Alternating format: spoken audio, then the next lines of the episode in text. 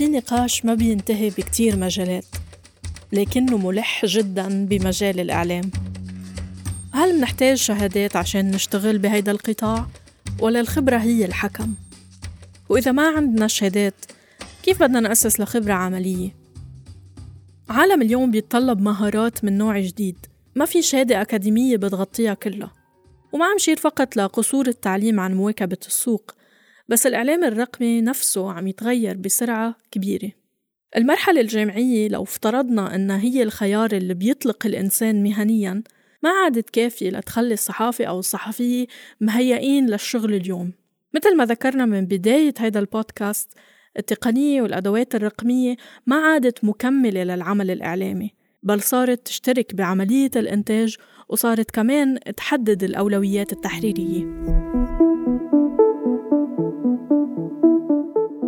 معكم رنا داوود وعم تسمعوا اندي ميديا بودكاست بيوثق المشهد الإعلامي المستقل بمنطقتنا من خلال دردشات مع عاملين بالمجال.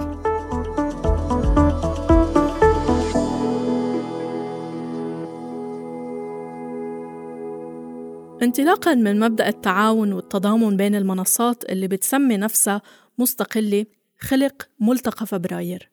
وهو لقاء سنوي بضم مؤسسات منها الجمهورية ومدى مصر وحبر ومعازف وصوت. رمزي تسدل المدير التنفيذي بصوت حكالي عن الموضوع. بالنسبة إلي يعني من أهم الأفكار الرئيسية لفبراير إنه إحنا كمنصات أو كمواقع بنقدر نشتغل مع بعض ونوصل ناس أكتر. بس طبعا يعني في أشياء تانية كتير مهمة. إنه قد ما بنساعد بعض والتضامن زي ما حكيتي إنه إحنا عن جد في نوع من السوليداريتي بين بعض. ومش بس يعني نساعد بعض إنه كيف يعني أحكي مع هذا أو أو في فرصة هون إيش أسوي. إنه لا إنه بنقعد وبنحكي بالمحتوى. بنقعد وننتج ملفات مع بعض. كمان من التك يعني من الأشياء التقني نقدر نساعد بعض ونشبك مع بعض. بس الفكرة إنه حلو ومهم إنه نبني علاقات مع بعض إنه نشوف بعض. سو هذا كمان يعني كتير مهم وأنا ب يعني آخر ثلاث مرات رحت على آخر ثلاث سنين فبراير يعني جزء كتير مهم بحياتي وكمان حياتي المهنية كمان. هالروحية نفسها مهدت لمشروع جديد ومختلف. عم يعيد طرح شو يعني الشغل بالإعلام الرقمي اليوم؟ في فرق كبير بين الدراسة وبين العمل. أنا يعني مثلا ما درست صحافة ما أخذت إشي رسمي بس أنا كل يعني خبراتي بالصحافة خبرة يعني بالعمل بالشغل يعني على أرض الواقع عم بحكي مع ناس. وأنا بحس يعني الصحافة والصحفيين جزء مهم وكبير من يعني تدريبهم إنه يكون إشي عملي جدا. والأكاديمية جزء منها إنه لازم نرجع يعني نعلم أو نغير تعليم الجامعي والتقليدي بشكل تاني. من هون انطلقت الأكاديمية البديلة للصحافة العربية ووجدت فضاء خاص فيها. من إيمانها بأنه الصحافة حالة ذهنية وحرفة قبل أي شيء تتقاطع مع العديد من العلوم السياسية والاجتماعية والثقافية وغيرها.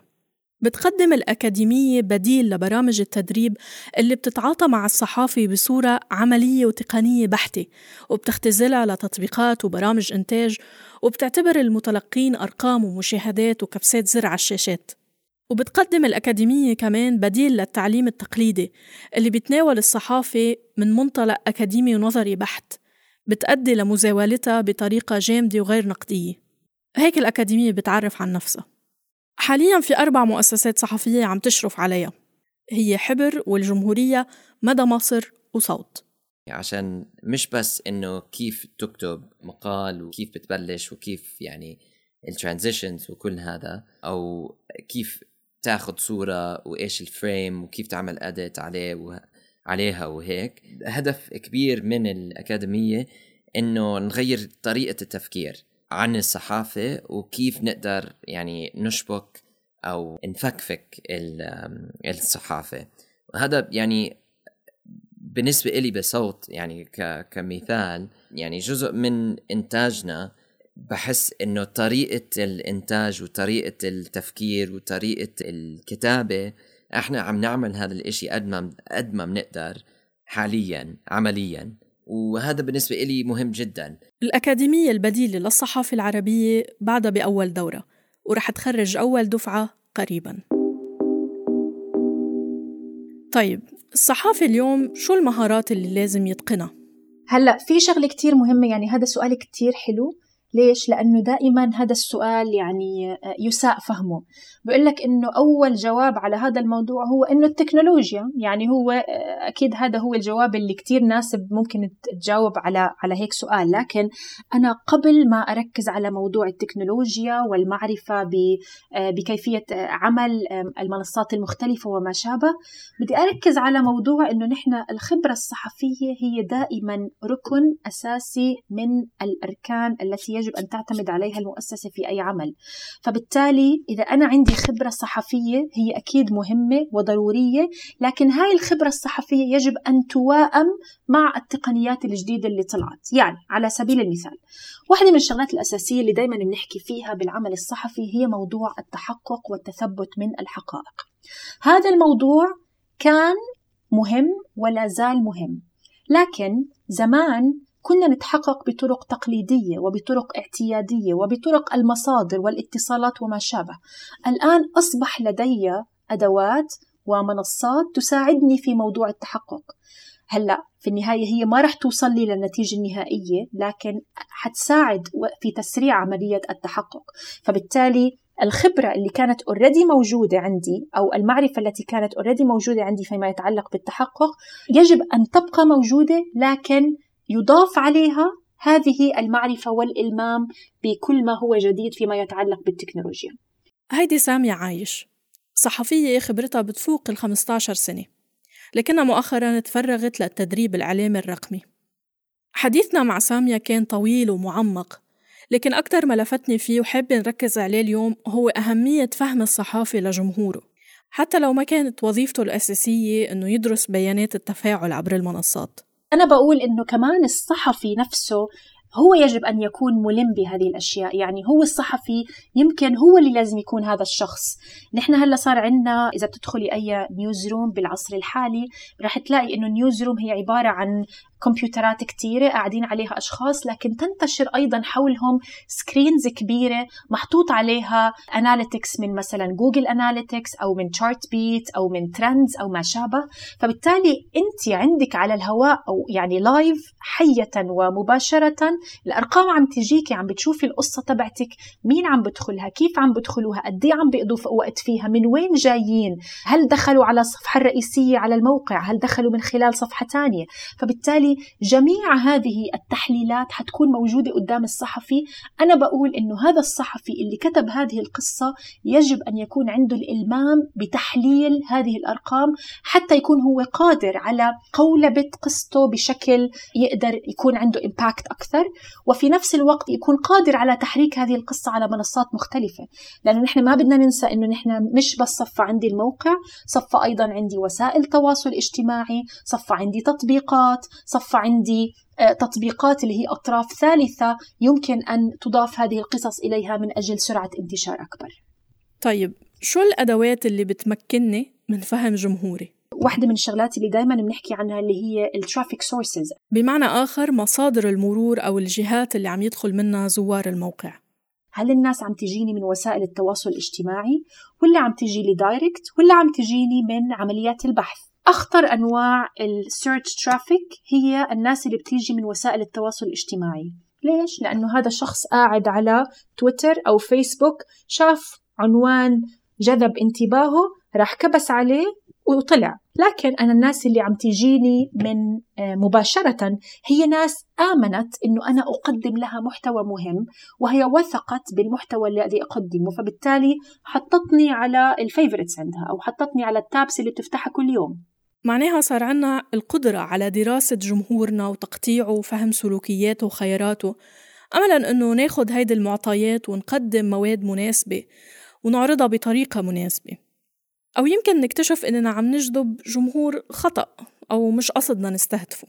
نيجي أيضا لموضوع آخر يتعلق بقياس ال impact اللي هو time spent أو الوقت المستغرق داخل الموقع. الشخص اللي رح يجي يدخل على ال link آه، لأنه شاف عنوان مثير أو عنوان فيه sensation أو ما شابه هو شخص حيجي يقرأ الموضوع أو ت skim through الموضوع بسرعة ويطلع. فبالتالي هو يا دوب قضى ثواني. لكن أنا بهمني الشخص اللي بيجي وبيقضي وقت طويل على الموقع وينتقل من صفحة إلى أخرى. فبالتالي هذه طريقة أخرى لقياس أيضا ال impact اللي عندي على الموقع. وأي system بيقدم لي الأرقام تبعت ال page views حيقدم لي برضو الأرقام تبعت الوقت المستغرق ال search عفوا ال traffic sources ورحلة المستغرق المستخدم داخل الموقع. فبالتالي كمان مثل ما حكينا إنه صار في عنا عضو مهم بفريق العمل الصحفي اسمه ال audience ana- analyst أيضا صار عندنا عضو آخر مهم اسمه ال user experience analyst اللي هو بيدرس الرحلة تبعت المستخدم من أول ما يدخل الصفحة أو الموقع لحد خروجه منها. بيعرف هو كيف بيتحرك بيعرف هو وين بيروح وين بيكبس وشو اللي بيعجبه وشو اللي بيطول فيه أكثر وشو اللي ما بيطول فيه. فبالتالي هذه جميعها مؤشرات ومعايير تساعد في وضع استراتيجية للأمام مش بس لحتى نفهم كيف المحتوى لازم يكون ولكن أيضا كيف شكل الصفحة واستخدام هذه الصفحة يجب أن يكون. الاختصاصات اللي عم بتشير إلى سامية إلى مسميات مختلفة حسب حجم وتوجه المؤسسة والملفت أنه قبل عشر سنين هالوظائف ما كانت موجودة. يمكن كنا نسمع بوظائف شبيهة لكن كانت تندرج تحت أقسام التسويق أو الإعلان أو العلاقات العامة. بس اللي عم بتقوله سامية وشخصيا بتفق معها إنه هالمهارات لازم الصحفي أو صانع المحتوى أو راوي القصة يكون على دراية فيها حتى لو ما كانت بجدول مهامه اليومية لأنه رح تفهمه الصورة بشكل أوسع. الصحفي هو جوهر العمل. يعني آه، بدي احكي بدي أحكي لك مثل على سبيل المثال المبادرة اللي أطلقتها آه، جوجل اللي هي مبادرة جوجل للأخبار بيشتغلوا على تنمية مهارات الصحفيين حول العالم فيما يتعلق بالمحتوى وفيما يتعلق باستخدام التقنيات لعرض هذا المحتوى بشكل أفضل. طبعا هذه الأمور بيقدموها لجميع الصحفيين حول العالم بشكل مجاني من خلال الدورات التدريبية لأنه بالنهاية هم عارفين أنه إذا الصحفي طبعا الأمر نفسه بينطبق على فيسبوك بينطبق على تويتر وما شابه لكن هم عارفين بالنهاية أنه الصحفي إذا أخذ هذا التدريب وقام بتطبيقه وأنتج محتوى جيد ومحتوى بصري ملائم ومحتوى صحيح ومحتوى بعيد عن الإثارة ويتلائم مع شو الترند اللي عم بتصير حاليا هذا سينعكس على نتائج البحث اللي رح تطلع عند المستخدم. فبالتالي نتائج البحث ستكون نتائج جيدة نتائج تخدم الجمهور وتقدم له ما يبحث ما يبحث عنه في النهاية.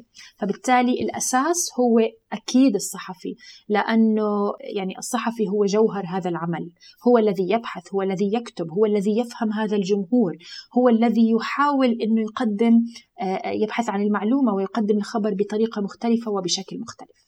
لكن أحيانا تطوير المهارات مش أولوية عند بعض الصحفيين أو العاملين بالمجال. مش كلنا عندنا نفس الاهتمامات ولا الظروف ولا الموارد.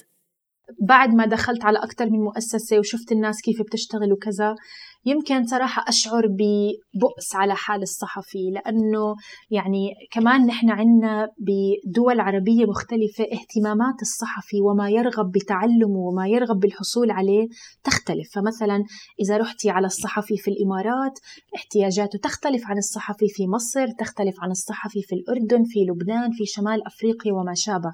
فبالتالي بينما عندك صحفيين دايما بيدوروا على طرق عرض بصرية مختلفة حتى تطلع قصصهم أجمل وأكثر جاذبية وما شابه. عندك بدول أخرى صحفيين بيبحثوا عن طرق حتى تؤمن لهم معلوماتهم وبياناتهم وحياتهم وأمانهم الشخصي. فبالتالي احتياجات الصحفي يعني هي كمان موضوع مهم في مؤسسات يعني تهتم بتطوير مهاراته وبتطوير أدائه وما شابه.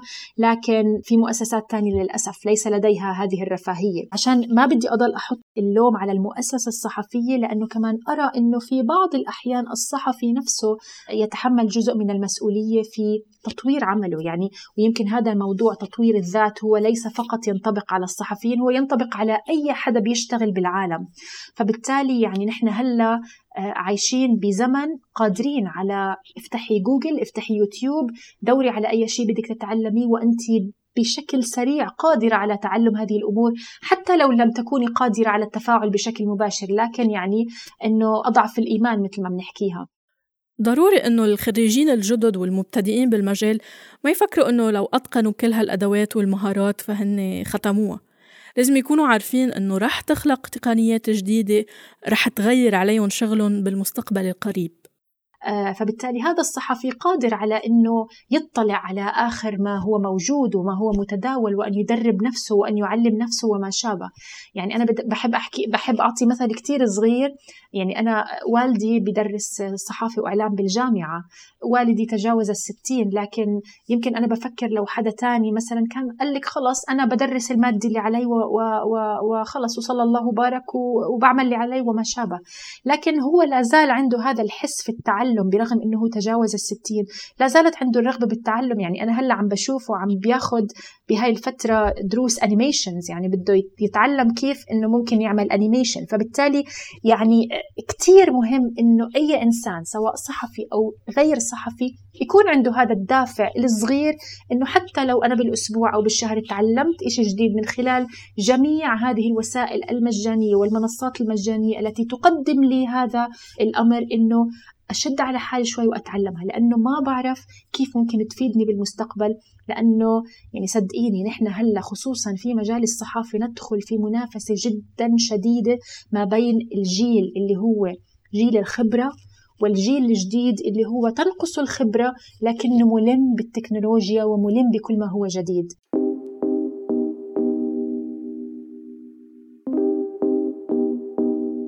أعتقد لقدام الجيل الجديد هو اللي حيكسب التحدي وهو اللي حيكمل لأنه الخبرة بينما هي مهمة وأنا رح أضل أحكي إنها مهمة لكنها لوحدها لا تكفي أبدا بهذا الزمن. يمكن المصطلحات بتخوف ويمكن تحسوا إنكم جايين من عالم الكلمات ومش قادرين تنخرطوا بعالم الأرقام. بس في كتير منصات عم تنشر مواد بتستهدف مبتدئين وبتعلمكم الخطوات على مهل. وأنتوا بتقدروا تتحكموا بكثافة الدرس حسب وقتكم. لما أعددنا هيدي الحلقة كان الحجر لسه ببدايته وما كنا عارفين إنه حياتنا وشغلنا كله رح يصير أونلاين أكيد من وقتها صار في إقبال على ورش ودورات ومساقات تعليمية سواء من باب الاهتمام أو حتى بسبب سلطة الأمر الواقع. العديد من المواقع التدريبية والتعليمية فتحت أبوابها للجمهور وصار فيكم تتعلموا من البيت. بنصح مثلا باللغة الإنجليزية تروحوا على Knight Center من جامعة تكساس أو تشوفوا مساق شهادة مبادرة فيسبوك للصحافة أو حتى تاخدوا بالعربي مساق التحليل الرقمي من منصة إدراك. انتظروا إندي ميديا بالحلقة الجاي لنناقش الابتكار بالمؤسسات الإعلامية المستقلة بالعالم العربي. كنا معكم بالإعداد والتقديم أنا رنا داوود وساهمت معي دينا عبد الله ومن المونتاج كان معكم أندوني حنا. هيدا البودكاست نتاج تعاون بين صوت وانكفاضة.